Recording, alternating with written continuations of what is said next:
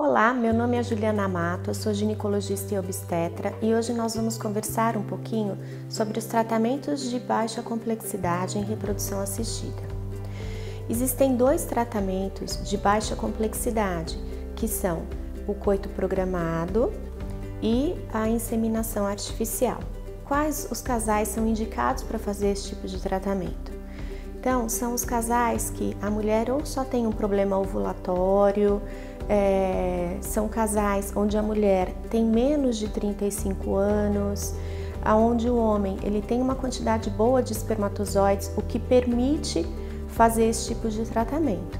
O que consiste o coito programado? Ele é um tratamento onde se faz a indução da ovulação. Essa indução da ovulação vai fazer crescer um folículo e esse folículo ele vai ovular no período que a gente quiser, ou seja, você vai tomar uma medicação e a partir do momento que esse folículo tiver em um tamanho pré-definido, a gente dá uma outra medicação que vai fazer ovular 36 horas depois. E com isso a gente consegue é, orientar o casal o melhor período para se ter relação para aumentar essa chance de gravidez. E a inseminação artificial?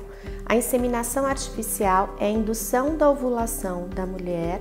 Quando ela está no período ovulatório, a gente deflagra essa ovulação com medicação e 36 horas depois a gente coloca o sêmen do marido processado com os melhores espermatozoides dentro do útero através de um catéter para aumentar essa chance de gravidez. Então, são tratamentos bem diferentes e cada um tem sua indicação bem estabelecida.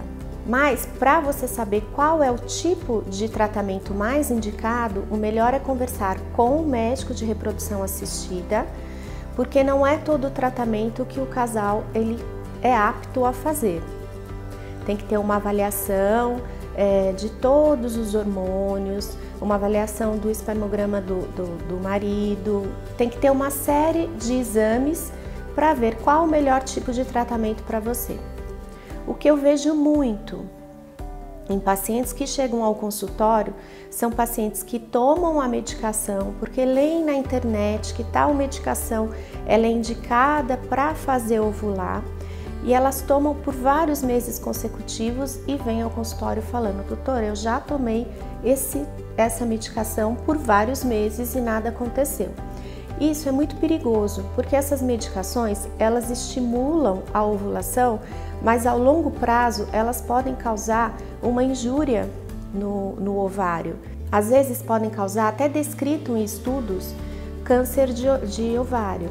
Então, uh, não tomem medicação sem uma orientação médica, porque realmente é muito perigoso.